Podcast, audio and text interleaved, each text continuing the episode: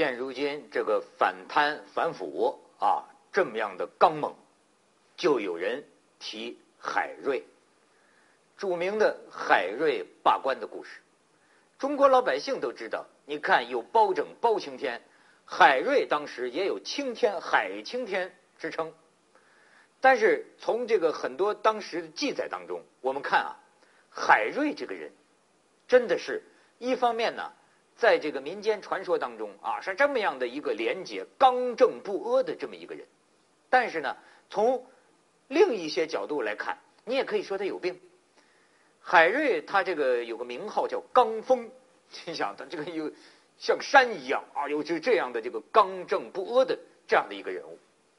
他最出名的就是廉洁，他这个廉洁啊，到了一种自虐的程度，说是这一辈子。就穿这么一件破的这个布袍子啊，然后一日餐三餐就吃糙米，呃，顿顿就着青菜吃萝卜，而且呢，这个青菜萝卜啊都不是买的，还都是自家种的。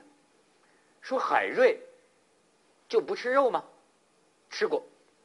有一次海瑞他妈他他的老娘做寿，海瑞呢那是笑啊，对吧？买了两斤肉。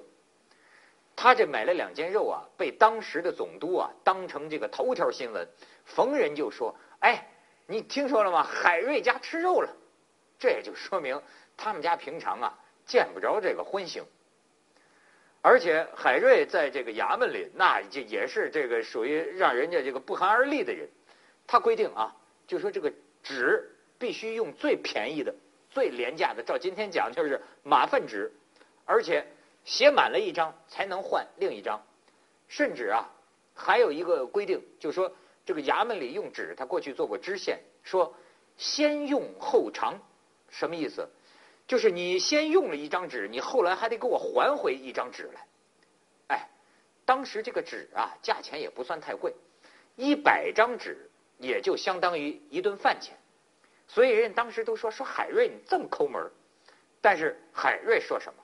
说。一毫一厘啊，一张纸都是民脂民膏，所以那个时候听说海瑞要到什么地方当官那个地方当官的啊，提前纷纷群体辞职，躲他都躲不及。